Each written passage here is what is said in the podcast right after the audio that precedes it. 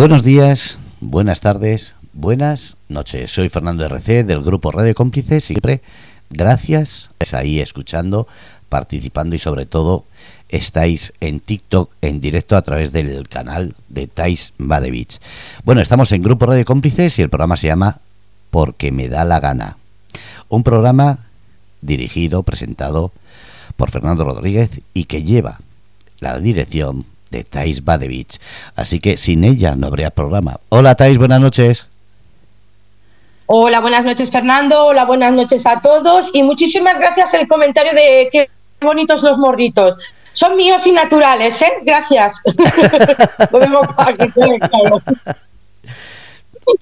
bueno, vamos a empezar por el principio. Has estado en Madrid no hace mucho. No, he estado, pues, jolines, hasta esta semana, que volví el jueves aquí. Es decir, volví. es decir, has estado más tiempo del que, del que de primeras ibas a estar. He estado una semana, más del que estar, pero bueno, eh, me tuve que quedar por motivos de una, bueno, una chica, una clienta que tengo en la fundación y ningún problema. Todo lo, que sea, bueno, realmente es lo que digo. Yo tengo la fundación para ayudar a las personas. Evidentemente bajé a Madrid para conocerte a ti, a Chema, a Estrella, a la mujer de Chema, que me parece una mujer también maravillosa. Tú me caíste muy mal, Fernando, no te soporto, o sea, ya te lo digo en directo, me caes fatal, no me gustaste nada. No, me lo pasé muy bien con vosotros, estuve muy a gusto, pero evidentemente bajé por trabajo. Entonces, eh, conoceros a vosotros fue una, pues para mí fue en parte momentos de alivio y de desconexión, porque sí que también era por motivos de trabajo que hemos estado con vosotros, pero era más relajado. El otro tiempo pues fue para Impacto España, para bajar como reportera para el tema de la colaboración que tengo con el medio de comunicación de Impacto España para el tema de las manifestaciones y esto, y además para reunirme con Stanislava, la abogada del eh, y bueno, eh, poder arreglar asuntos pendientes que tenía con alguna de mis... son mis amigas, pero realmente una de mis, de mis clientas bueno, de la fundación. Vamos a empezar por el principio. Llegas a, a España y vas a las manifestaciones. ¿Qué es lo que te has encontrado allí? Bueno, en las manifestaciones me he encontrado, el primer día me encontré bastante gente, tengo que decirlo. También te digo que cuando llegué me llevé un poco de decepción. Supongo porque yo días antes y toda la semana antes eh, estuve las semanas previas viendo muchas redes sociales, muchas manifestaciones, mucha aglomeración. Entonces yo pensaba que cuando fuese a bajar me encontraría en la misma situación. Entonces me di cuenta de que no era así. El día 24 sí hubo bastante gente. Para mi gusto, muy poca gente para hacer una manifestación convocada como huelga general y partido de Vox que estaba detrás y otro partido, me parece. Eh, esperaba más gente. ¿Qué me encontré? Mucha policía opresora, eh, una gente muy pacífica en las manifestaciones, muy educada, con mucho saber estar. Sí, cánticos, evidentemente, de, de descontento hacia Pedro Sánchez y hacia el gobierno que se ha formado, pero tengo que decir que contabilizando algún pequeño caso aislado, muy pequeño y nunca en Ferraz, porque tengo que decir que los días que estuve yo en Ferraz no hubo ningún manifestante que provocara ninguna situación de altercado negativa, todo lo contrario. La policía, para mi gusto, actuaba de una manera mm, desproporcionada y fuera de lugar, en su, incluso en su posición. Podía haber estado más relajada y más calmada.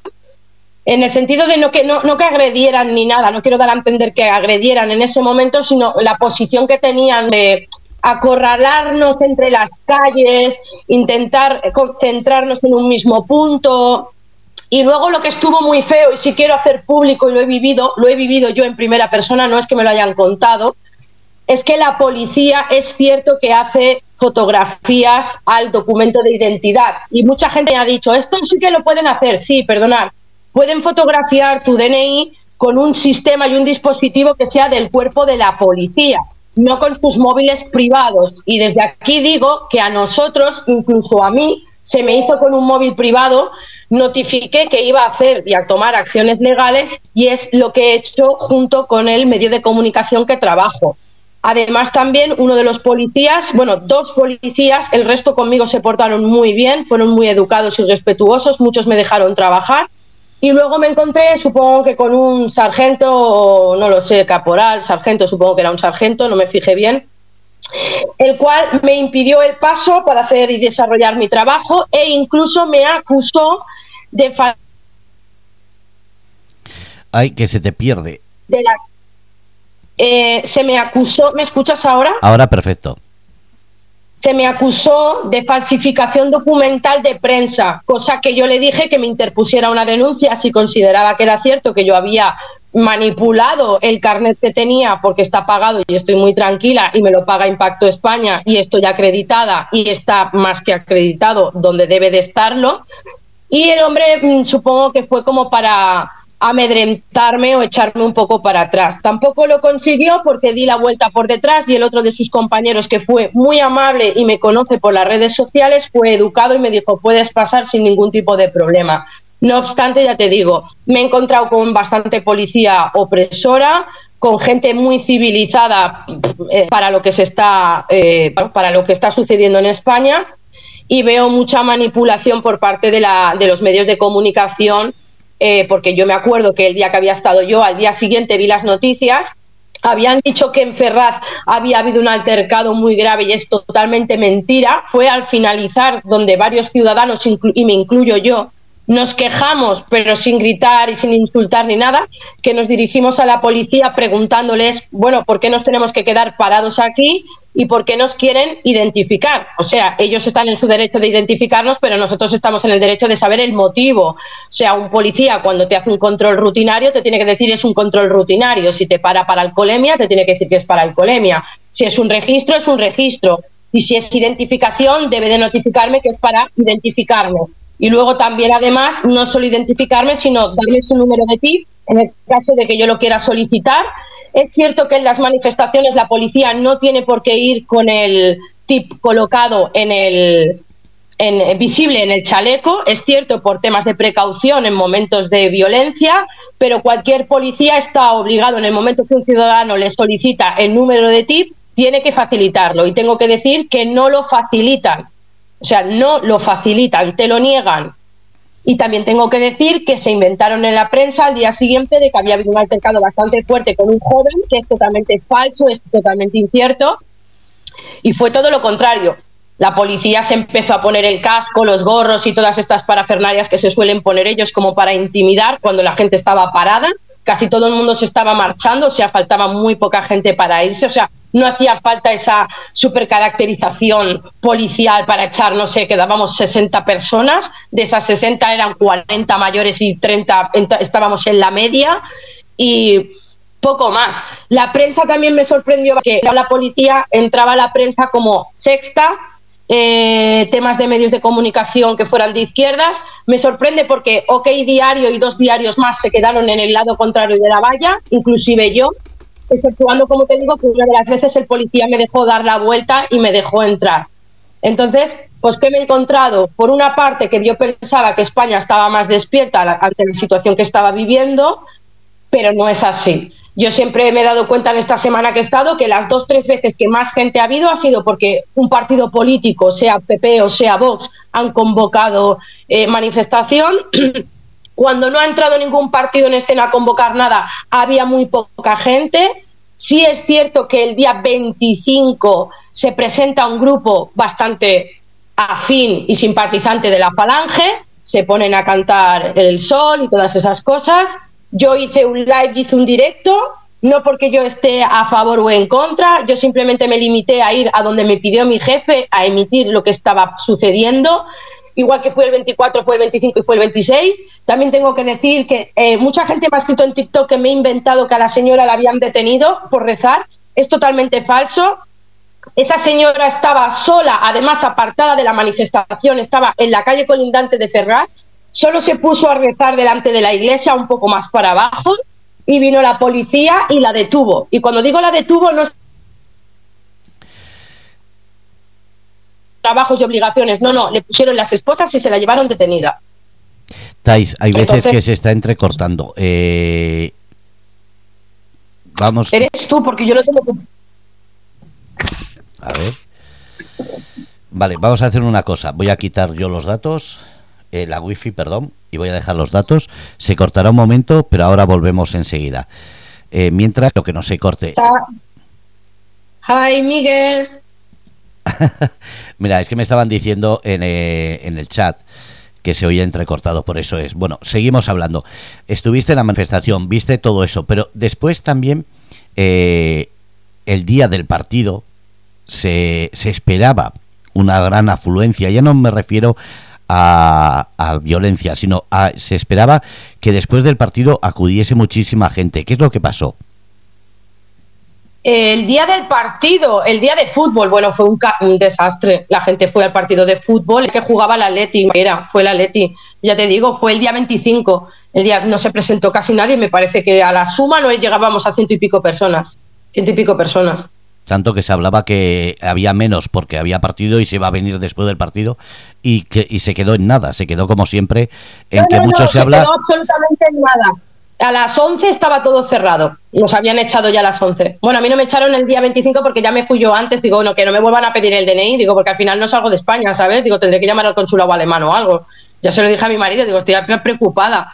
Porque ya te digo que la policía conmigo, menos una parte que siempre me trata bastante respetuosamente, que me conocen de manifestaciones y cosas así, eh, por el tema de la fundación, eh, ya te digo que hubo dos o tres, hubo uno que si no es por uno acabo detenida. O sea, por un, por un policía que desde aquí le doy las gracias, que verificó que yo era, porque hubo un momento de mucha risa, porque viene un policía y dice, no, esto no pasa por esto y por esto, y fue de malas maneras. Es que no quiero decir las palabras porque fue muy de muy malas maneras. Eh, entonces, de repente el chico dijo, además esta chica no es ella. Y el había uno de los policías dice, no, ella es ella. Me quedé mirando al policía como diciendo, yo soy yo, claro que sí que soy yo, nos ha fastidiado. Y el tío me miraba como diciéndome, no puedo decirte que te conozco o te sigo, como acreditando que yo sí que era la de la foto, tanto una como la otra, porque yo pensé, no, no entiendo esto. Pero bueno, me cambié el color de pelo y no corresponde justamente el color de pelo con la tarjeta identificativa, porque este mes me he cambiado el color de pelo, voy más oscura, antes iba más rubia, y, pero bueno, me parece que la cara y el pelo no tienen mucho que ver. No obstante, mi cara sigue siendo la misma, con otro color de pelo. Pero bueno, yo creo que al tío le, da, le caigo mal. Supongo que debe de ser el típico policía amargado. Y bueno, me lo dijo también claramente, que personas como yo no estaban bien recibidas allí. Me lo dijo de otra manera, yo lo digo educadamente y yo le contesté que bueno, que mejor ser yo que no un perro faldero como él. Me refiero, total, para la mierda de sueldo que cobra, cobro tres veces más que él yo y tiene más trabajo que yo. Y se juega la vida más, más eh, que nadie y sin embargo todos piensan que cobran miles de euros y cobran eh, en realidad poco más de mil euros, algunos de ellos con extras y con todo llegan a 1800 o por ahí, pero no más. No, si a mí el sueldo me es indistinto, lo que me molestó fue el trato despectivo, como diciendo, mira, esta chica de redes, yo pensaba, yo no vivo de las redes, yo las redes las tengo como un complemento para poderme dirigir a la sociedad, poder hablar con ella que me pregunten, que me preguntéis vosotros, punto final. Yo tengo mi fundación, tengo mi trabajo, tengo mi empresa, tengo a mi marido, tengo mi familia. O sea, para mí esto es un complemento para poder llegar a la ciudadanía y que la ciudadanía me conozca, porque a través de un vídeo de dos, tres minutos no me puede conocer. Y yo comprendo que hay gente que puede quedarse con un mal sabor de boca diciendo, jolines, pues es muy vasta a veces o es muy mal hablada, pero si me ven en el live o hablan conmigo cara a cara, yo tengo otros registros, me refiero, es una manera de poder llegar a la gente, o sea, yo, yo soy una chica bastante respetuosa, bastante educada, sé que mucha gente dirá, sí, claro, ¿y los vídeos que tienes? Bueno, los vídeos que tengo no dejan de ser jocosos, no dejan de ser vídeos en los que yo también eh, actúo un poco eh, con la ironía, porque es que si no mm, diría barbaridades e intento jugar un poco pues con, con, la situación que tengo. Evidentemente soy una persona con la que se puede dialogar, podemos tener diferencias y puedo debatirlas sin ningún tipo de problema y no soy tan inculta como puedo hacer ver en un minuto y medio o en tres minutos de un TikTok, porque en el TikTok de lo que se trata es de llegar al máximo de gente y difundir el, mensaje, el mensaje lo máximo que se pueda. Evidentemente yo no tengo otros medios aparte del de Impacto España o contigo, para que la gente me pueda conocer. Aparte de que no sea a través de la fundación, que la gente que está conmigo en la fundación saben cómo soy en el día a día. Entonces eso es algo diferente en ese aspecto. Tengo que avisar eh, a Dani. Un momento, tengo que avisar a Dani porque hay gente del chat que dice que está entrecortándose en el chat. Los he mandado al TikTok para que no tengan problemas. Entonces, eh, entrarán como. Eh, te puede mandar un mensaje, eh, Dani, como John y como Feli. Lo digo, son las dos personas que están en el, en el chat y me han dicho que van a intentar entrar en el directo. Vale, sí, sin problema. Vale, vamos a seguir. Eh, nos conocimos, hablamos, pero después has estado una semana y has estado con ese medio de comunicación Impacto España, con el cual no solamente para que la gente lo sepa, tienes acreditación a entrar al Congreso, sino que como periodista acreditada puedes moverte a nivel nacional o, o, en cualquier manifestación o estamento que se precise la documentación de prensa. Es decir, no te pueden parar, no es como una persona pública. ¿Qué te ha pasado en eso? Exacto, pero pues bueno, pues Impacto España es uno de los bueno, es uno de los medios de comunicación que está vetado. Estamos de, bueno, eh, mi jefe está denunciado por eh, denunciar a jefes a jueces corruptos, a fiscales corruptos, a, a gente del gobierno, del gobierno anterior y del gobierno actual. Entonces, claro, es una persona bastante perseguida y yo, pues al trabajar en ese medio de comunicación, como varias compañeras, me encontré con dos compañeras eh, que sí son periodistas, otra era una reportera como yo en mi misma situación, que trabajaba para otro medio de comunicación más afín a la derecha y tampoco pudo pasar, también se la trató mal. Me refiero, mm, a mí se me trató mal, sí, en cierta manera sí, pero es que a mí esta gente, eh, el trato que me puedan eh, propinar, tampoco me supone un trauma. O sea, yo esa noche dormí perfectamente. Yo hice mi trabajo, pregunté a la gente, estuve en la manifestación, hice las preguntas y las entrevistas pertinentes. Eh, el día de antes del Congreso me hubiera gustado quedarme hasta el jueves, pero por motivos eh, tuve que volver un día antes y no pude estar el jueves en, en el Congreso, que era el día importante donde Sánchez y Felipe VI estaban juntos. Yo evidentemente no me podía quedar esta vez tanto tiempo, ya te repito, porque yo tengo otras cosas y otros menesteres, eh, Impacto España no solo me acredita a nivel nacional, sino yo trabajo a nivel internacional. Cada vez tengo más trabajo también ahora a partir de ahora en, medios de comunicación de aquí de Alemania a través de Impacto España. Eh, claro, yo no solo doy noticias de España, también voy a dar noticias ahora del tema del Congreso, o sea, de lo que viene siendo eh, Europa, las fuerzas políticas de aquí de Alemania, Holanda, por ejemplo, que ha ganado la ultraderecha, Alemania que estamos a punto de ganar también la ultraderecha, me refiero, yo soy una chica que me estoy preparando. Yo siempre he dicho, porque hay gente que me dice, pero tú no eres periodista. Digo, no, no, no, ni yo, ni, ni muchísima gente que está en el medio de comunicación. Yo nunca he dicho que he sido periodista. O sea, yo soy enfermera de carrera, yo soy una chica que ha estado en sanidad toda mi vida. Gracias a Dios he tenido conocimientos de lectura, porque me encanta, de estudiar, tengo muchas inquietudes Siempre he preguntado, me he movido en política, entiendo muchísimo de política porque llevo desde los 16 años intentando entrar en el Partido Popular, entré con 18, estuve casi 6 o 7 años en el Partido Popular, luego estuve pues alejada de política porque me desencanté, porque no encontraba partido. Sí que siempre he dicho que he sido un poco simpatizante de Vox, no lo voy a negar, he sido simpatizante en pasado, en la actualidad para mí Vox es un partido más, el que yo pensaba que y podía eh, cambiar un poco las cosas, pero me he dado cuenta que al final es lo mismo de lo mismo. Entonces soy una chica que ahora mismo no me representa absolutamente ningún tipo de partido político que exista en España. Evidentemente, repito que soy más afín a partidos como Vox, en este sentido, por el tema de, presentación que puedan tener. Eh, de, jolín, no me sale la palabra en español ahora. Eh, jolines, ¿cómo se llama lo que...? Uh, ayudarme, chicos. ¿Cómo se llama la palabra de...? Afinidad, empatía. No, el, papi, el papel que tienen con las cosas escritas no me sale en español. El guion. El guion. No, no, no es el guion. las cosas que escriben de mm, A, no sé qué, B, C, no me sale el nombre. Dios, en español no me sale. La escaleta. no, donde sale todo su. Joder, me caches la mar, no me va a salir. Donde tienen el, cuando van a hacer las campañas electorales, que te lees el qué. ¿Cómo te, lees? el, panfleto, el... Gracias, el programa electoral. gracias. gracias, gracias, gracias un juicio. Pues eso, el programa electoral. Gracias, por favor, te lo agradezco.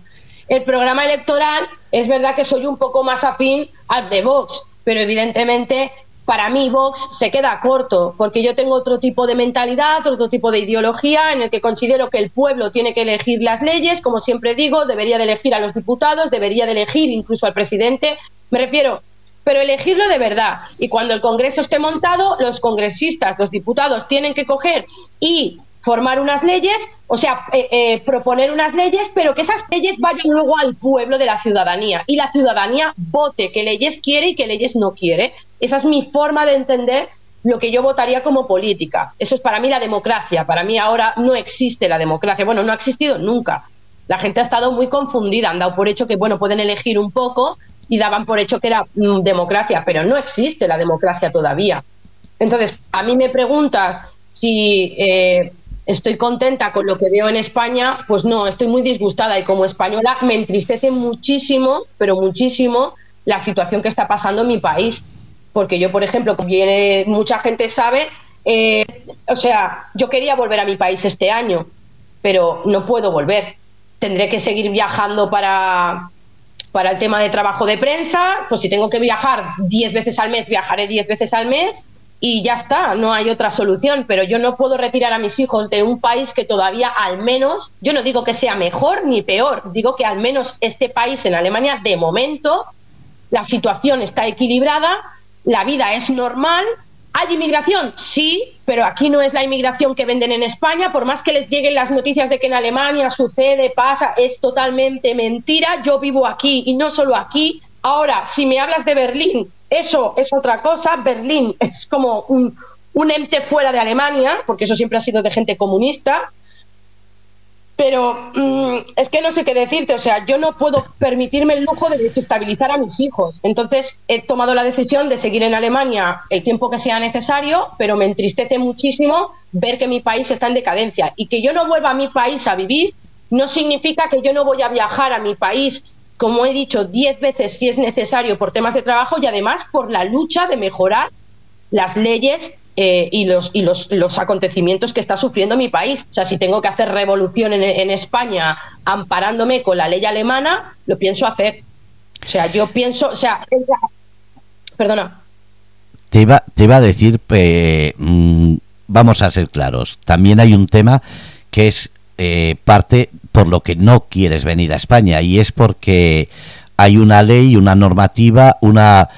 Eh, bueno, lo has sacado tú en un TikTok que parece ser que los ayuntamientos o las personas que llevan eh, asistencia social pueden directamente quitar la custodia en este sentido a cualquier persona buscándole esa, esa garantía de que pueden hacerlo legalmente. Mira, para empezar, la gente desconoce muchísimo el sistema de lo que es el tema de las asistentas sociales, el bienestar social y las instituciones que son para menores de edad, o sea, centros de menores de edad. Yo, desde que soy pequeña, ya en mis tiempos había conflictos y había problemas con el tema de las instituciones. Siempre ha habido problemas con los menores de edad y con la gente tutelada. Siempre. Siempre ha habido dinero detrás de estas instituciones. Siempre. Las asistentes antes no cobraban tanto, pero algo se rascaba y otros movimientos se hacían. Menores siempre hemos cobrado dinero en las cartillas. Las instituciones cobran por los menores. Hay gente que me ha dicho esta semana en el TikTok, no sabes de lo que hablas, es el juez el que tiene que dictar. Mentira el juez, para empezar, dicta en segunda instancia, que se podría decir, pues no, no, es segunda instancia, sino sería como en segundo, en un segundo plano paralelo. Para empezar, la asistenta social, en el momento que entra en tu vida y te da una ayuda y te hace firmar un papel, la has cagado. La has cagado. Porque hay madres, padres, familias, ya de todo tipo, que son gente normal, gente bien avenida, gente trabajadora, que por un momento puntual se ha quedado sin trabajo y han ido a pedir pues el bono de la luz, el bono social, el bono no sé qué o lo que sea. Les hacen firmar un papel y al cabo de dos, tres meses te pican al timbre y te dicen, oh, sorpresa, inspección. Y tú dices, ¿inspección de qué? Si yo no tengo ningún tipo de problema. Y te dicen, ah, has pedido un bono social, tenemos ya que controlarte. Y tú piensas, ¿controlar el qué? Si a mí no me pasa nada. Luego la gente no se cree que las asistentes sociales falsean documentación y, o sea, que hacen informes falsos. Te digo yo que puedo garantizarlo y lo puedo demostrar. Y bueno, ya están demostrándolo otras tantas instituciones. Y, y como Impacto España o otros medios de comunicación o incluso, jolines, gente que está viniendo ahora aquí a Europa a denunciar, esto es real. No es algo ficticio ni es algo que sea falso, esto es real, se están quitando menores de edad. La causa es el monetario. Y la gente no es consciente de que los niños es dinero. O sea, y además van a las familias más desamparadas. A las que más van a atacar son las desamparadas. Pero lo curioso es que nuestra constitución contempla que si nosotros no podemos mantener a nuestros hijos, el Estado debe de ayudar. Ayudarnos no es quitarnos a nuestros hijos porque nos ofrezca una paga, porque entonces entramos en un conflicto de que yo me hago una pregunta. ¿Por qué yo, como ciudadana española, que durante toda mi vida he trabajado y he cotizado en España, si pido una ayuda porque temporalmente lo estoy pasando mal económicamente, porque me he separado, he perdido el trabajo o por lo que sea, me vienen a investigar a mí, pero las personas que no comen jamón no retiran ni una santa custodia, les dan cheque, ropa, pisos, casas, luz, bonos y llevan Mercedes. Yo he visto recoger en Lérida, en Lleida Capital, de donde yo soy, en la Cruz Roja, en Catpón, a un montón de gente con Mercedes y BMWs, aparcarlos aquí arriba y recoger la comida y encima quejarse, quejarse entonces a mí me fascina que la gente siga pensando que lo que digo es mentira cuando lo estoy... Primero lo he vivido yo como niña tuya. Esto para empezar. A mí nadie me va a discutir lo que yo he vivido. Y cuando me dicen, tú serás un caso aislado de lo que lo has pasado mal. No, guapa. Yo he estado en tres centros de menores. Y al cual peor. Y al cual peor las personas que trabajan dentro de las instituciones. Y me dirás, hombre, todos no pueden ser malos. No. De 10, uno es bueno, o sea, mira, te lo pongo el ratio, porque, por quedar generosa. Y no lo he vivido yo, lo he vivido yo con mis compañeras. Entonces me alucina que la gente siga pensando que eso no sucede. Y luego quiero aclarar lo del juez y te dejo.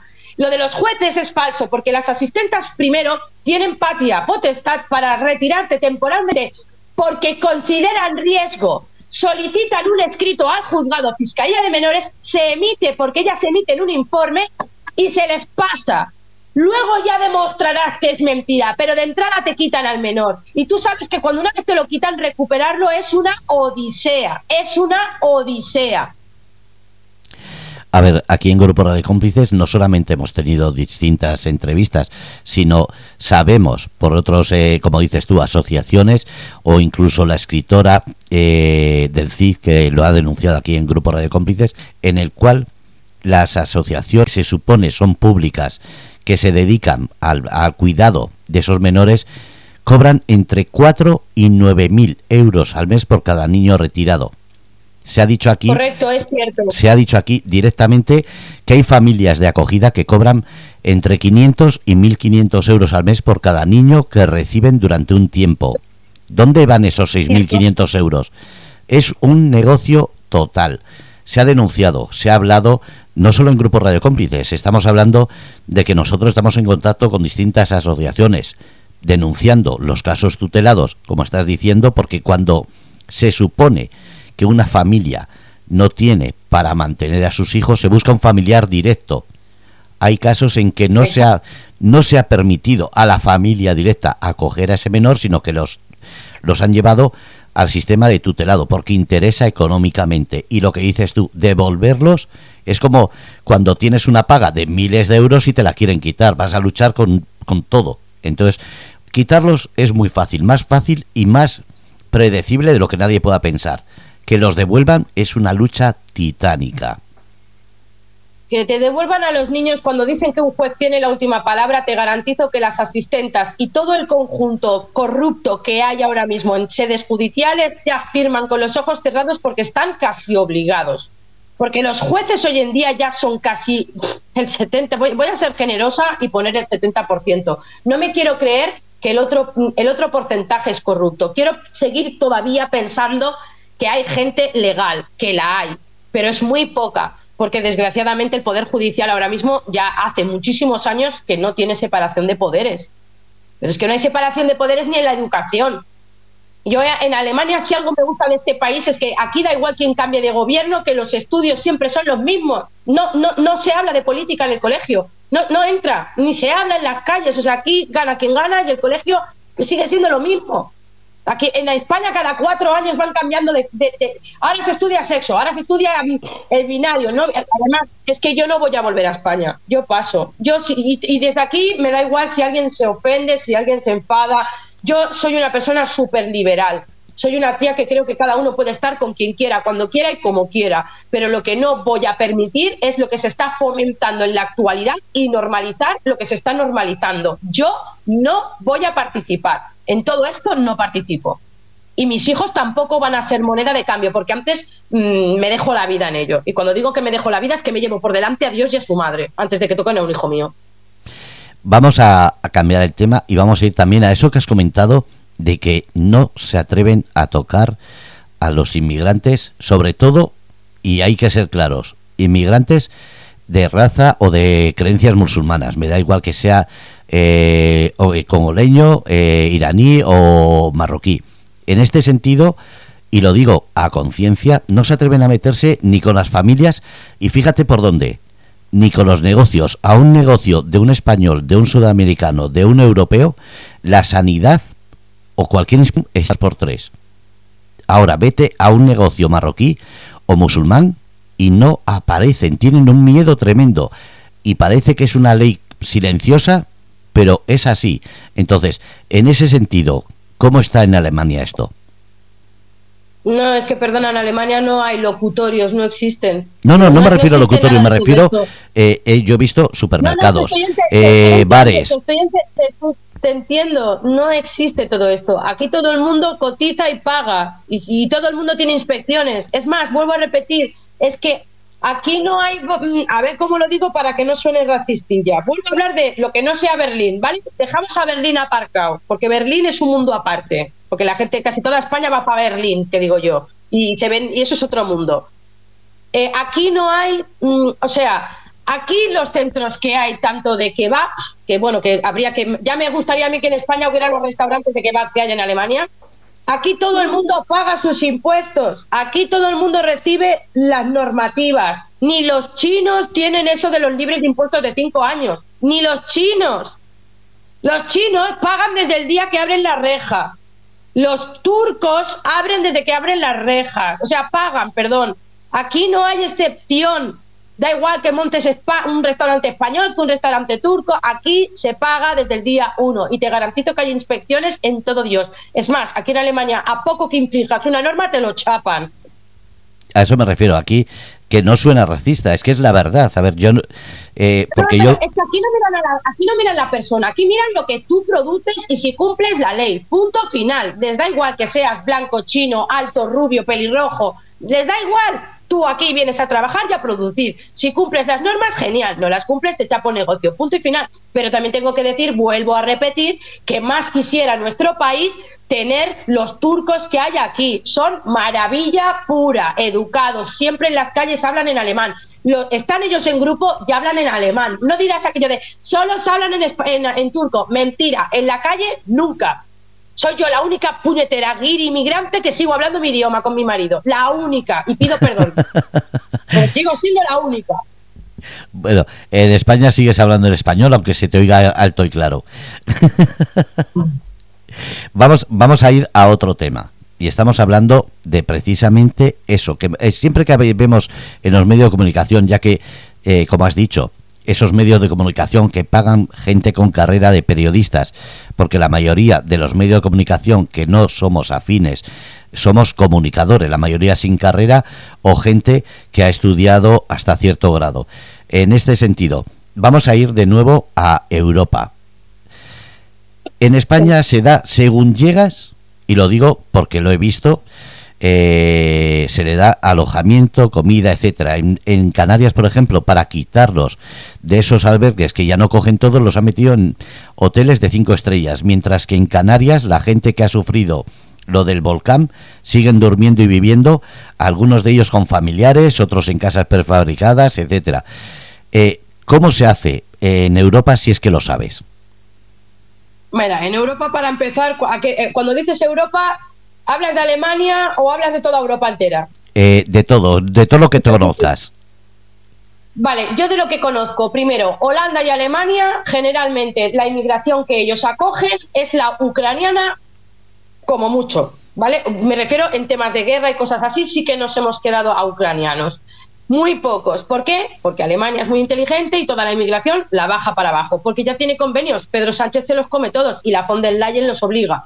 Luego también tengo que decir que el presidente actual que tenemos aquí en Alemania, Olaf Scholz, es bastante patético, tengo que decirlo, es bastante patético, pero ya quisiera España tener un presidente tan patético como el que tenemos actualmente ahora, porque ya te digo que es patético, pero para España lo quisiera yo, ¿vale?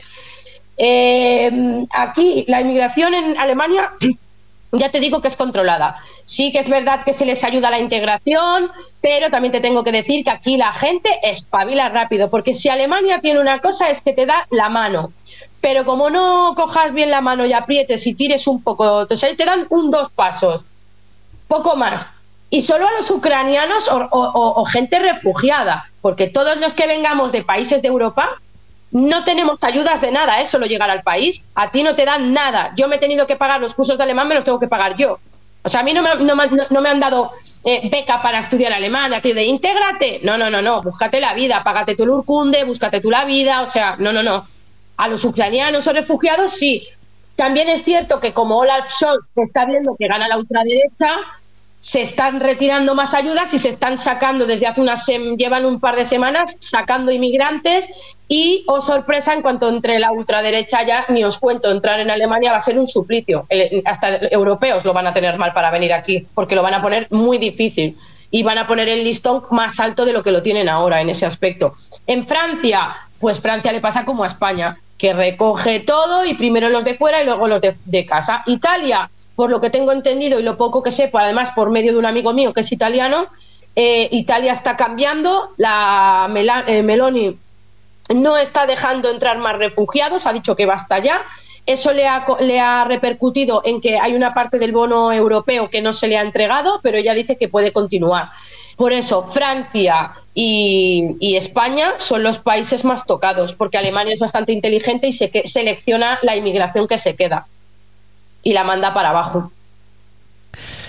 Es decir, tanto que anuncian las televisiones, las radios, que eh, somos muy europeos aceptando todo eso, dando ayudas y demás, y cuando no lo hacemos somos racistas, en este sentido es lo que hay que decir, que nos están invadiendo con una falsa información o con una, o con una información sesgada y sobre todo muy, muy tratada al interés de cada, de cada medio de comunicación, no que sea real.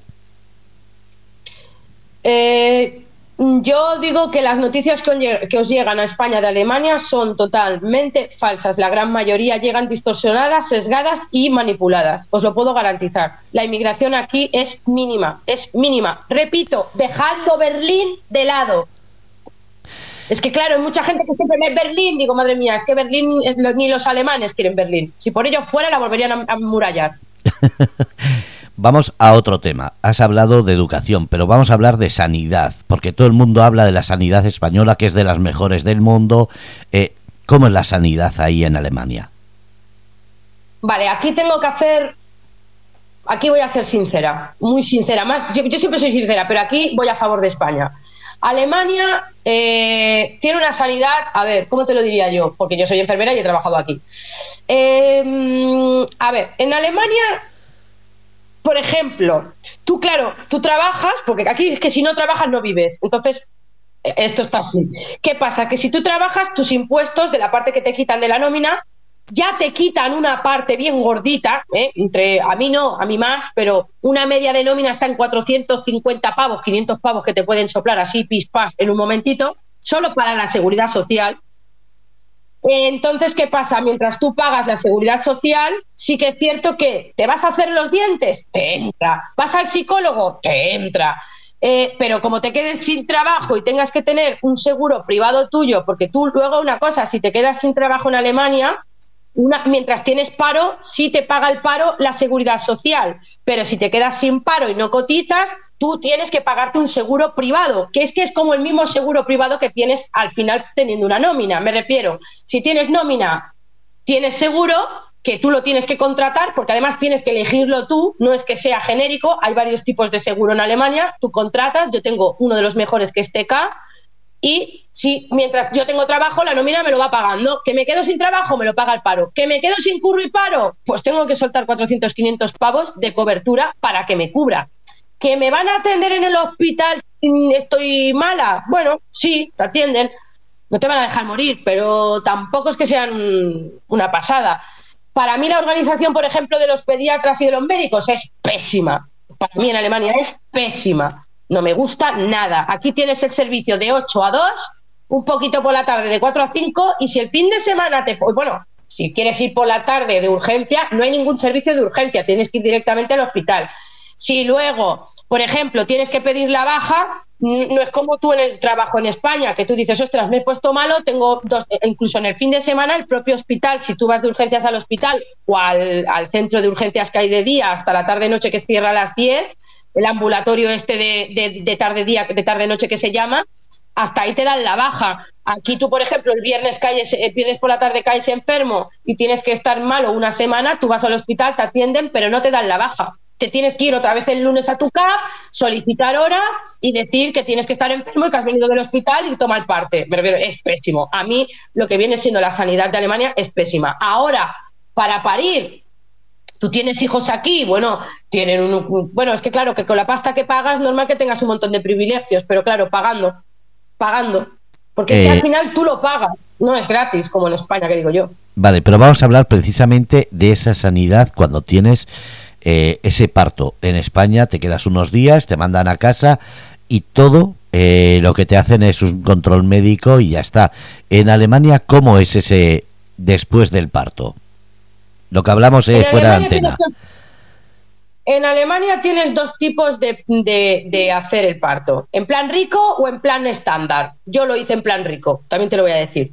Tienes tú, es como un hotel. Tú tienes la habitación como la de los hospitales de España, que eso es, para ellos es la hostia, ¿vale? O sea, para los españoles eso es lo más guay del mundo.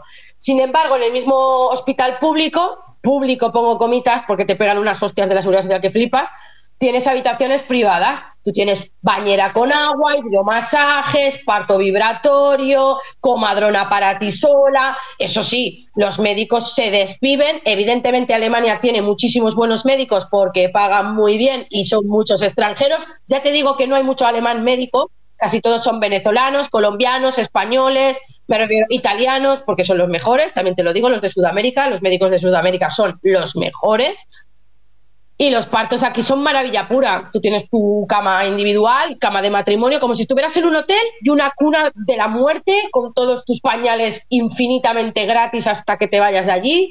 Generalmente te tienen una semana, no son tres días, tienes que estar una semana. Tienes comida, tienes eh, todo tipo de aguas. Es como un hotel, viene la, la, enfermera, te cuida al niño, para arriba, para abajo, te dan todos los biberones, no tienes que poner pañales, hasta que tú no te vas a casa no pones nada, solo la ropita que tú hayas querido traer si te apetece, porque también tienen ropa para los bebés. Y eh, hablamos de juguetes, de dilatación. ¿Qué es lo que pasa con la mujer cuando ha tenido al crío ahí en Alemania? Porque es algo que a mí me chocó y quería contarlo para que la gente se entere del cuidado de la mujer que tienen ahí.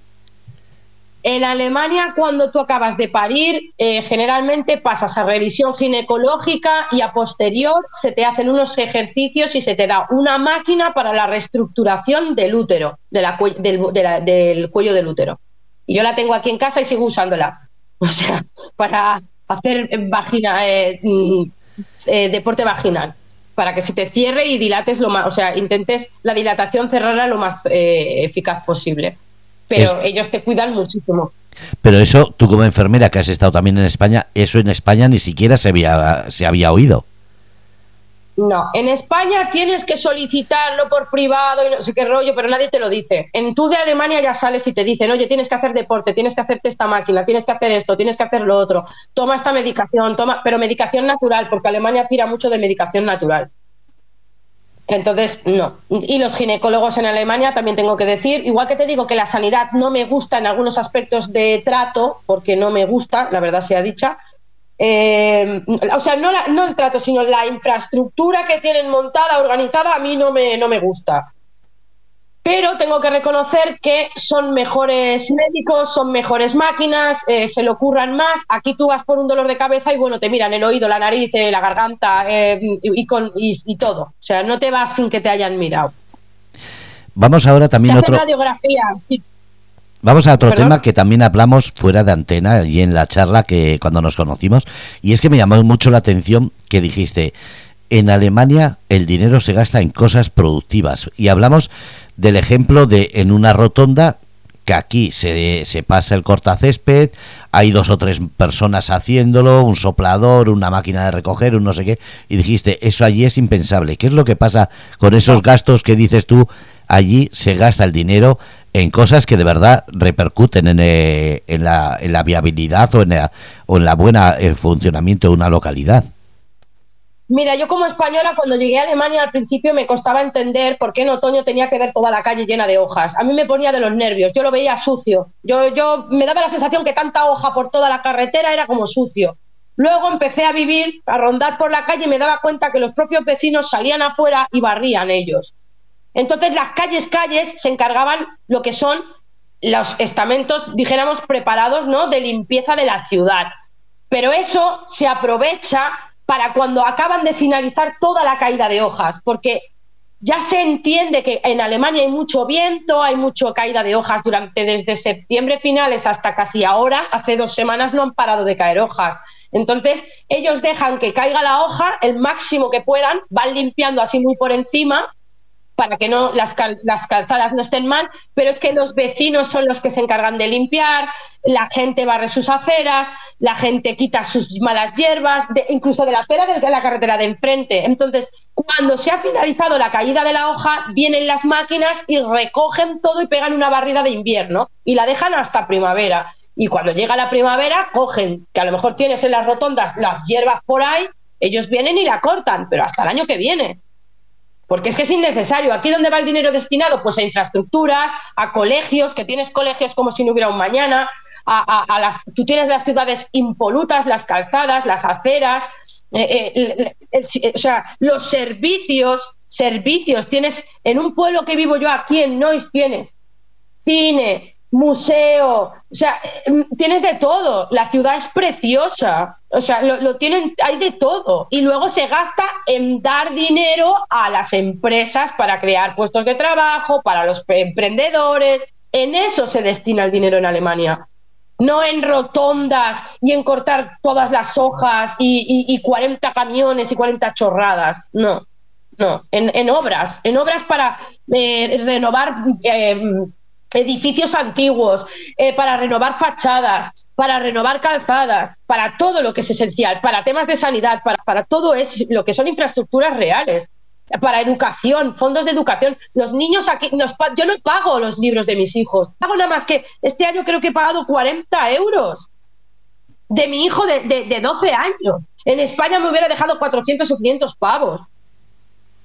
Y mi hijo va, aquí te dan los libros, los paga el Estado, los libros, porque tú ya los estás pagando con tu nómina.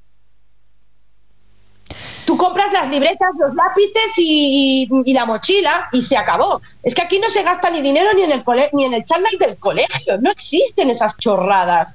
Aquí todo el mundo va con su chándal y su ropa y cada uno que vista como quiera. Colegio privado, colegio público y además es que aquí todos los colegios públicos son buenísimos, pero buenísimos.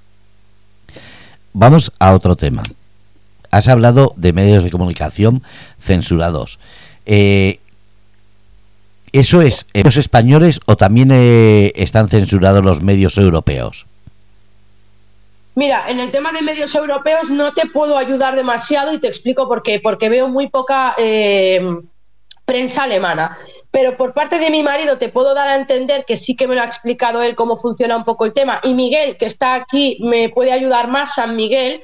Eh, como yo no consumo demasiada prensa alemana, más que la de Die Zeit o poco más, eh, creo que no está muy manipulada, son bastante libres, lo poco que veo yo. También te digo que aquí la prensa, cada uno defiende lo que quiere, pero, o sea, Nadie impide que diga nada malo de Olaf Scholz, porque hay libertad, y yo lo he visto en varios medios de comunicación, de decir que es, es imperdonable lo que está haciendo, que es un sinvergüenza, dicho de otra manera, ¿no? Porque ellos no hablan tan mal, pero entiéndeme. Eh, Sí, yo creo que hay bastante libertad de prensa. Me podría decir mi marido que dice, bueno, seis. Bueno, seis, ¿qué es? Bueno, eh, seis. Seis se refiere a seis días a la semana porque el séptimo sabes que está prohibido eh, trabajar. Eso lo vamos a hablar Sí, después. correcto. Vale, perdón. Vale, perdón, perdón, es verdad. El, séptimo día ya te dije que aquí puedes respirar. Sí, vamos a hablarlo directamente. Eh, es algo que me llamó muchísimo la atención, eso de que el séptimo día, si una persona lleva al niño, el niño puede gritar, puede patalear, puede y no pasa nada. Pero si de repente el niño que está pataleando, el padre o la madre le pega un grito, puede venir la policía y amonestar a esa familia. ¿Cómo es eso? No es, o sea, eh, yo te explico. Eh, mi- San Miguel es- se ha criado aquí, que él dice que es español, pero es un español vendido. San Miguel es más alemán que español. Y mi marido. Sí. Eh, aquí en Alemania, el domingo, bueno, el domingo y cualquier día, para empezar la gente no grita, pero ya el domingo ni se te ocurra. O sea, ya el domingo sí que no te lo... Mira, el- un martes, un miércoles te pueden medio mirar mal, pero un domingo te matan, ¿vale? O sea, está mi marido y San Miguel que me digan si miento. Tú vas por la calle, ¿no? Con tus hijos y los niños están gritando ¡Ah! y nadie te dice nada. Ves pasar gente y miran al niño como ¡ay, qué mono! Se ríen. Pero si tú al niño, al niño le dices de lejos, como yo al principio, ¡Ethan, para! ¡Upión! La gente te mira como diciendo, ¿por qué no te callas? No, o sea, tú eres la adulta, tú no tienes que gritar. Si eso, acércate al crío y se lo dices al lado. No está bien visto que un domingo tú te pongas a canturrear por las calles, ni que grites. Para eso ya hay fiestas medievales donde tú ya vas ahí a gritar o a cantar. Ahí sí. No quiero decir que no tengan los domingos a lo mejor ferias de, vikingos y cosas así, pero es ahí, en ese sitio. En el resto del mundo de Alemania tienes que estar como muerto y por la calle como enfadado, como llorando, como, como, como triste. O sea, no hables. Me está diciendo eh, que se puede trabajar los siete días a la semana y dice, por un domingo pido el 50% del sueldo. Eh, Exacto, sí. Bueno, esto es otra cosa, te explico. En Alemania, o sea, vale, en Alemania te explico. El convenio de trabajo, por ejemplo, el de enfermeras, todo lo que es de lunes a viernes es un dinero, ¿vale? Estipulado por base. El sábado es un porcentaje un poco más elevado, pero el domingo es el 50% o, por ejemplo, en enfermería hay gente, yo no, no lo he llegado a cobrar todavía, solo cobraba el 50% el domingo de más, o sea, si yo hacía 12 horas, eran 12 horas más el 50% por cada hora. ¿Sabes lo que te quiero decir? Y Sí, luego sí, tengo sí. compañeras que estaban después de 5 o 6 años más, que llevan más años que yo, en el 100%. O sea, el, el doble. Porque el domingo es festivo y, traba- y ya no te digo un fall attack. Un fall attack es un día de, pues como mañana en España, día festivo, un día festivo en Alemania, es el 100% sí o sí. Se te paga el 100%. Hay otra cuestión que me llama, que bueno, otra cuestión que me, que me llama eh, la, Sí. digamos, la curiosidad, la eh, ¿cuántas horas se echan de trabajo ahí? ¿Es obligado eh, cuando es fiesta eh, nacional también parar o eso, eh, como estáis diciendo, es elección de cada trabajador? No, hay empresas que sí o sí están cerradas, punto y final, no se trabaja. Hay empresas en Alemania que no se trabaja, solo se trabaja en los sectores como hostelería, eh, tema de transporte según cuáles, eh, ¿cómo te diría yo? Enfermería, mm, policía, bomberos, cosas así. Eh, el resto está parado, no existe nada, nada de nada, ni una ni las pastelerías abren. O sea, por la mañana un rato y tira. El horario de trabajo aquí suele ser, eh, claro, es que de enfermera es diferente, porque yo estaba en el intensive, eh, el, el- el Miguel lo sabe, yo estoy en intensive Liga. Es que yo soy intensiva, o sea, yo mis turnos no eran de 8, eran de 12. Yo podía estar trabajando 25 días a 12 horas todos los días, de noche. Además, yo soy de Nachtdienst, yo siempre trabajo noches. Entonces son 25, 24. Es verdad que por mi convenio, en mi contrato ponía 15 al mes, pero todos sabéis que siempre hay enfermeras que se ponen malas, compañeros, y, y en mi trabajo siempre hay gente mala, hay gente de baja, entonces esto cada mes eran más días y más días y más días y más días. Pero de normal, no. Aquí de normal se trabaja a las 7 de la mañana, a las 2 y media, 3 has acabado. Luego hay otros turnos de 10 a 5 o de 10 o de 9 a 6 y punto. A las 6 todo el mundo está fuera. Exceptuando alguna peluquería que cierra a las 6 y media, 7, pero ya en Düsseldorf. Düsseldorf es otro mundo. Cierra a las 8 algún centro comercial muy grande, HM, eh, Zara, la, zona cara de, de, las tiendas, el centro, los restaurantes allí a las 11 ya has cenado. A las 11, no es como en España que dices, son las diez y media, me voy a ir a cenar. Ni de puta coña, a las 11 menos cuarto no te coge ni el tato. Estás cenando, yo me voy a yo en los restaurantes voy a las 8 a cenar, porque salgo de allí a las 10, 10 y poco. Como vaya a las 9 y poco, ya me miran con mala cara. Tienes que empezar a las 8, 8 y media, 9 menos cuarto alguno. Y el horario de salida, eso de que comentamos también, de que a las 2 menos 5 menos 10 ya no te dejan entrar porque ya no te va a dar tiempo y te impiden directamente que entres, por ejemplo, a un supermercado. No, no, es que en el supermercado, a las aquí San Miguel y mi marido saben que es cierto, que yo me cabreo porque soy muy española y siempre digo, ahora voy, ahora voy, ahora ya no lo hago tanto ya, porque sé que me voy a encontrar la verja cerrada y no me van a dejar pasar. Pero aquí, a las nueve se cierra, a las nueve menos cinco tú no pasas por la puerta. Porque es más, la tía está en la caja ya con el mando cerrando las puertas, te digo que no, que no cierras. De 30 minutos 15 pagas de tu tiempo y los otros 15 la empresa. me refiero, está muy mal está muy mal. O sea, me refiero mal. Aquí hay mucha. Aquí a las 8 se cierra, a las 8 se cierra. Aquí es todo puntual, siempre, a raja tabla, es lo que hay. Puntualidad de la alemana. O te, o te vas con tiempo o te impiden entrar. Y eso lo decías en las plazas de mercado, en los supermercados, en tiendas de barrio. En todo. Otra cuestión. ¿Cómo es el desplazamiento? Porque claro, aquí por ejemplo en la región de Murcia donde yo estoy, es fatal. En Madrid tienes el metro, tienes el tranvía, tienes los trenes de cercanías, eh, taxis, tienes de todo. Y más o menos a precios asequibles. Pero sales de Madrid, y por ejemplo, no solamente en la región de Murcia, sino en otros muchos sitios que he hablado, está muy mala combinación. ¿Cómo es ahí en Alemania? Para viajar. En Alemania es maravilloso. A mí me encanta. A mí me encanta. Yo vivo aquí en un pueblo de mierda y tengo tren, autobuses, lo tengo todo.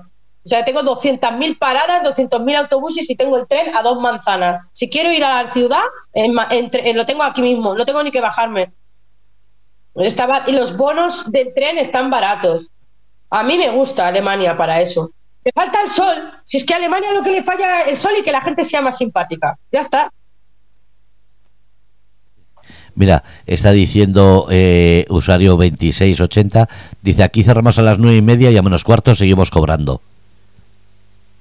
Sí, bueno, no, pues en Alemania a las nueve se cierra y, ya te digo que a las ocho y media ya empiezan a dejar de no entrar gente. Ya te dicen, venga, ya ves a gente por dentro que te dice, venga, venga, venga, venga. Y, no, ya te digo que a las nueve en puntos han chapado y a las nueve y cuarto han hecho caja y se han pirado. Qué bueno. Porque además allí aquí en Alemania se repone durante el día o cuando llegan a las 6 de la mañana, porque llegan a veces a las seis y media porque abren a las 7. Ellos reponen durante el día, no se quedan luego a reponer más, se reponen durante el día. No hacen como aquí, que tienes horario de noche para que repongan, coloquen, la, por ejemplo, las grandes superficies, de noche doblan la ropa para que esté colocada, reponen las cosas, ¿eso ahí no existe?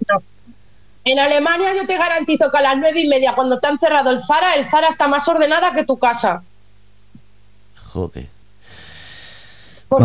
Después decimos que somos europeos. Un montón de personas. ¿Perdón? Que después decimos que somos europeos, pero es que somos, eh, como estás diciendo siempre, nos tienen engañados enteros. Muchos ser europeos, pero somos la colilla de Europa. Somos lo que has dicho siempre, un sitio de...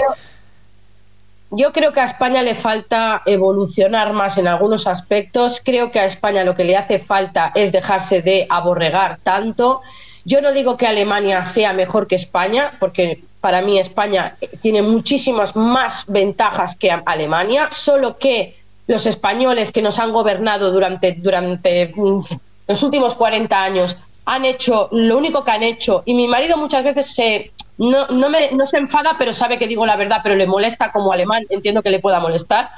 Pero yo le digo eh, a mí me hace mucha gracia estos socialistas cuando critican a los alemanes pero yo siempre le digo a los, a los que critican a España, a los alemanes, digo, ¿sabéis que quien os vendió Alemania fue Felipe González? Todas las infraestructuras. Alemania siempre ha comprado a España, la tiene sometida, pero eso es por culpa de nuestros gobernantes. Pero de toda la vida, Alemania pide y le dan, Alemania pide y le dan. ¿Por qué? Porque Alemania es el motor de Europa. Le guste a quien le guste, todo el mundo, Alemania caerá, Alemania caerá. Yo os garantizo que Alemania no va a caer nunca. nunca va a caer. Alemania no va a caer.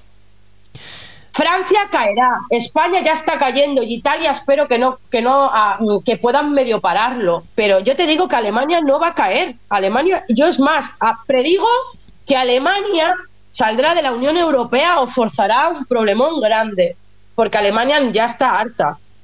Y te lo digo con, conocimiento de causa que yo creo que Alemania en menos de cuatro o cinco años no pertenece a la Unión Europea y si pertenece será con otras garantías porque Alemania está harta, harta de dar dinero a Europa. Y no, no los políticos, ¿eh? los políticos y los ciudadanos. Y yo te digo que un ciudadano, aquí los alemanes son muy tranquilos, no hablan de política, no se preocupan hasta que les tocas la cartera. Ya los alemanes ya les están tocando la cartera hace ya seis o siete añitos y ya están muy cabreados porque ellos quieren sus BMWs y sus Porsches Carrera y sus M3 y toda su mierda de Mercedes. Y ellos quieren sus buenas vacaciones y esto se lo están empezando a quitar. Ya tienen que dejar el M3 por un Serie 3. ¿Sabes lo que te quiero decir? Y esto a la clase media de Alemania ya le está tocando las narices.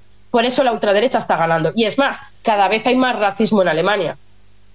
Racismo incluso contra mí, contra gente hispana. Sí, pero eso es normal. El que es extranjero es extranjero. Aquí la diferencia es que eh, yo creo que más que, eh, como ha dicho, eh, creo que ha sido Eulalia, que decía nos falta nos falta un poquito de, de disciplina o no creo que falte disciplina. Lo que creo que falta es dejar de pensar en ser europeos y volver a retomar el ser españoles. Tenemos una forma de ser, de trabajar y tenemos que volver a ser orgullo de España, de ser español y sobre todo de, cómo se, se, puede mejorar, no quedarnos con esa cosa de que el pasado fue mejor o ser europeos mejor. Habrá que empezar a coger y, y faltar un poco a esa eh, sensación de europeísmo, buenismo y tolerancia, que son tres palabras que pienso que deberían quitarlas del diccionario de la persona, y poner las personas, eh, las personas en las palabras respeto, educación y sobre todo libertad, que es lo que nos falta a todos, un poquito de, de libertad a la hora de hablar y sobre todo a la hora de hacernos entender, creo que es así. Yo lo que creo que a España le hace falta para empezar es dejar de, de, votar a quien vota, dejar de votar a todo el mundo. O sea, yo de mi parte siempre digo lo mismo en todas las entrevistas no votéis a ningún partido actual. La gente tendría que salir a la calle y decir basta. Y todo el mundo juntitos. Rojos, zurdos, medio zurdos. O sea, yo me incluyo. Yo, mm, mira, estos días que estaba en las manifestaciones eh, estuve con un par de gente que era de izquierdas y me lo pasé muy bien.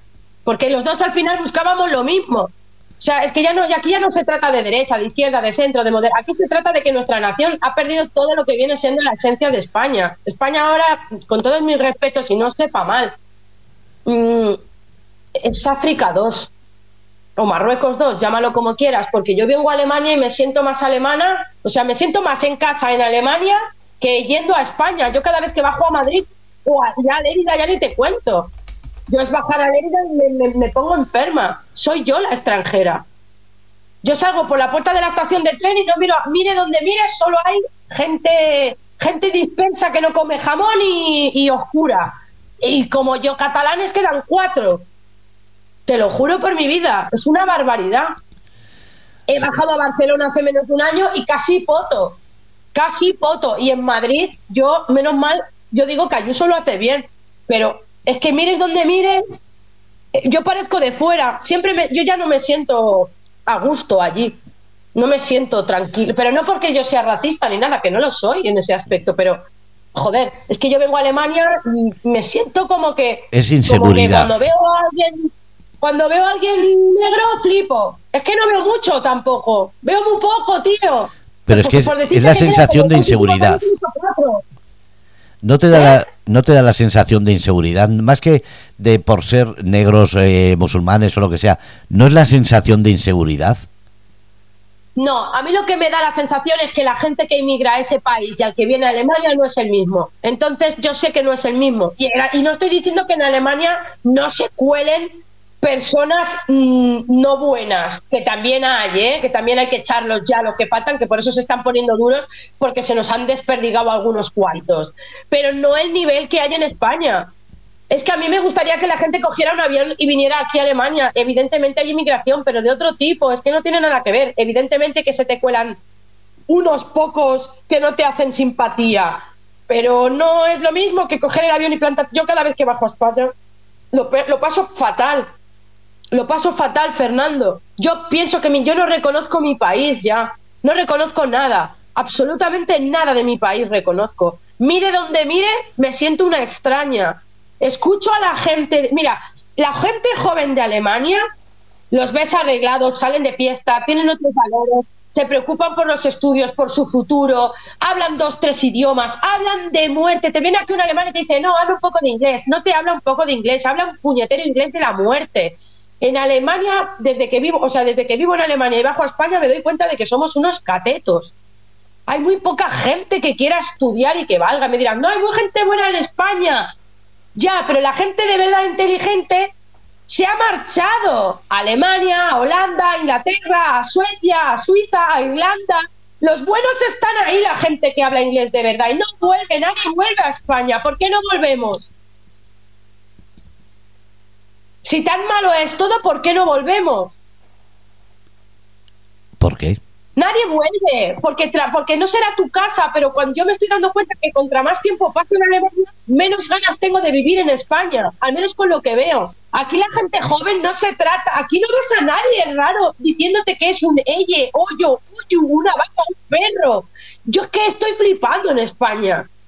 De verdad, Fernando, yo no concibo la educación, o sea, yo voy a las guarderías de aquí de Alemania y veo a niños jugando no veo a profesores hablando de cómo se tienen que tocar o saltar, obra. les enseñan a cantar, a hablar, a dibujar, a pintar, a hacer deporte.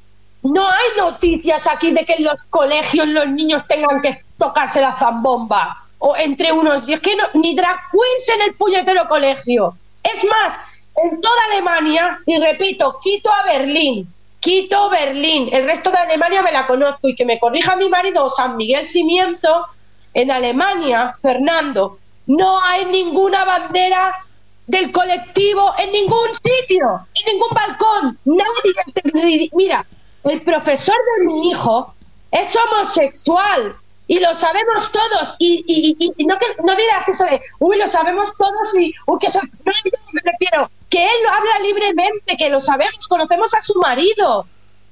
Y mi hijo Bion, estoy tranquila de que esté en manos de Misha. Es un tío de puta madre ese hombre. Pero ese señor no lleva pulseritas, ni va por la calle como si fuera un no sé, una cosa rara. Y tú vas en los balcones de Alemania y no ves banderas de colores. No hace aquí la gente no necesita pues, llevar una bufanda de colores para decir yo soy, yo soy. Aquí hay banderas de Alemania, banderas del pueblo y punto final se ha acabado, nadie le importa si eres un, gay o no gay, que nos da igual, aquí hay normalidad, tolerancia, pero no es una forma de vida, tú acuéstate con quien quieras. Son las 11 y 10. ¿Qué le dirías a la gente para que la semana que viene nos vuelvan a escuchar de lo que has, has vivido en estos días en España? Bueno, yo le diría a la gente que tengo muchas cosas que contarles. Hoy ha sido un poco así porque también eh, necesito, bueno, hay tanto que contar que a veces pues eh, priorizamos a veces en conversaciones, pero que bueno, que tengo muchas, que, muchas cosas que contarles la semana que viene, que con Fernando estamos preparando la feria de Fitur. Eh, por favor, que también todos los que me seguís a mí, sigáis por favor en Radio Cómplices a mi compañero Fernando, eh, estamos preparando un proyecto en el que espero participar con él, que como quedamos en el tema de cine, de cortos eh, de cine. Que lo vamos a presentar en, Fitur. Que la presentaremos en Fitur, en la cual voy a colaborar. Espero dar algún premio y si no puedo dar el premio, por lo menos como no como quedé con Fernando, poder hacer difusión de la fundación para a través de, de los temas de cortos poder ayudar a muchísima más gente.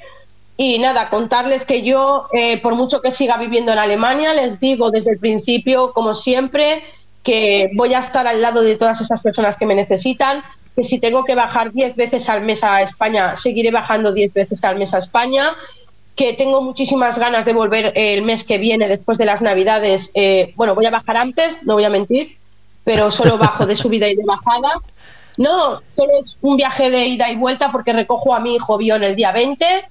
Tengo también que decir que estas navidades las voy a pasar con mi hija la mayor, con Jazmín, que viene a mi casa. El día 25 por la mañana la voy a buscar. Que después de las fiestas, eh, pues eso, espero bajar y bueno, volverte a ver, Fernando, y acabar de pincelar, porque tenemos reunión, que lo recuerdo, el día 12, que te lo recordaré en el grupo nuestro. Y nada, que muchas cosas que contar y muchos proyectos que hacer y que necesito vuestro apoyo. Fernando también necesita vuestro apoyo. Necesitamos difusión porque solos no podemos difundir. Y pues eso, no sé si quieres puntualizar algo más de Fitur, tú, Fernando. De Fitur, que tendrás eh, mesa eh, emitiendo para que la gente sábado y domingo, que es día de público, se saquen la entrada si quieren conocerte, que estaremos en la zona de prensa por si quieren conocerte y entrevistarte o hablar contigo, vas a tener allí tu mesa. Que ese maratón de cortos ya se está eh, haciendo los puntos para que vayamos por distintos puntos de España, que la Fundación Thais Badevich en este sentido está apoyando no solamente el maratón, sino que eh, en conjunto vamos a hacer con Grupo Radio Cómplices una serie de, de de visitas y de recomendaciones a la gente para que en los cortos haya apartados, pues eso, de derechos humanos, de salud mental, etcétera, que va a ser algo muy diferente a esos festivales que la gente está acostumbrada y esto va a ser algo mucho más eh, asociativo y sobre todo no va a ser una cuestión de premios, va a ser una cuestión de dar visibilidad a esos directores y personas que hacen cortos para que tengan un sitio donde se puedan emitir y sobre todo que la Fundación Thais Badevich va a estar ahí en medio. Y en eso pues nada simplemente agradecer la participación en este en este acto y que estoy deseando como digo el fin de semana este puente el fin de semana que viene estaré en Madrid he quedado eh, con Estrella, hablaré con Alicia y no sé si estarás por allí, pero ahí estaré el fin de semana y después de enero, pues en Fitur nos vamos a ver todos. Eh, ¿Cuándo bajas? ¿Este fin de semana vas a, con Estrella? Este fin de semana, que es el puente, no, el que viene. Eh, ah, pero yo ya no estoy, yo no, yo no estoy, yo bajo a Barcelona a buscar a mi hijo, bajo a Barcelona, es subida y bajada, no, no estoy. Yo es que no sé todavía si es fin de semana o entre semana porque todo depende de Chema, que es el que más ocupado está, porque ya la semana siguiente es Navidad y ya hasta después de Navidad no se puede hacer nada, todo está cerrado y aparte yo no estoy dispuesto a, estar más tiempo de fiesta que trabajando. Si vamos a adelantar cosas es adelantar y en esa fecha no se puede. Entonces, después de Fitur. Pero entonces, eh, Alicia ya tiene el programa para esta semana, o sea, para cuando os quedáis. No, no, y cuanto Chema me diga qué día puedes, cuando aviso a Alicia, que es lo que me dijo. Cuando suba, que la avise. Ah, vale. Pero entonces es para darle el programa ya. No, no, no. El programa eh, en enero creo que es eh, cuando termina eh, con, con quien está. Y entonces ahora mismo lo que estoy esperando es lo que dijo ella. Cuando yo suba a Madrid, quedar con ella, hablar y ya me dice ella qué fechas y todo. Vale, guay. Claro, por eso quiero hablar con, con, con, ella y con Chema para que nos juntemos y ver qué, qué fechas tiene, porque ella es la que, la que tiene que decirnos. Mm, vale, vale, bueno, ya lo hablamos luego por privado eso, vale. bueno, que Daniel, que estás por ahí, muchísimas gracias. A todos los que, perdonad que no me sepa todavía los nombres como Tais, a todos, muchísimas gracias por, por participar ahí en el chat.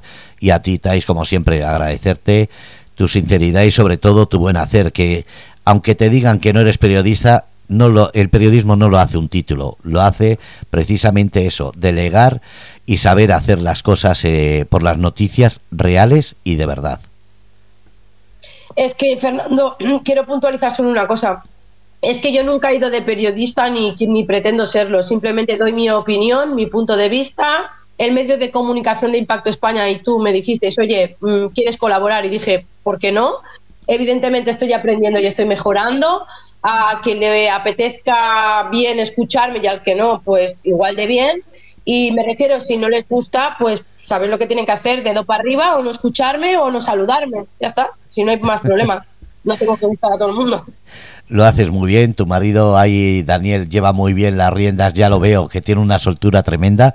Encantado de conoceros, eh, que un abrazo y la semana que viene hablamos. Vale, perfecto, Fernando. Un besito. Un beso y un saludo a todo el mundo. Gracias, Thais. Hasta luego. A ti, a ti hasta luego. Bueno, pues habéis escuchado Thais Badevich en el programa Porque me da la gana, aquí en Grupo Radio Cómplices. Gracias a todos.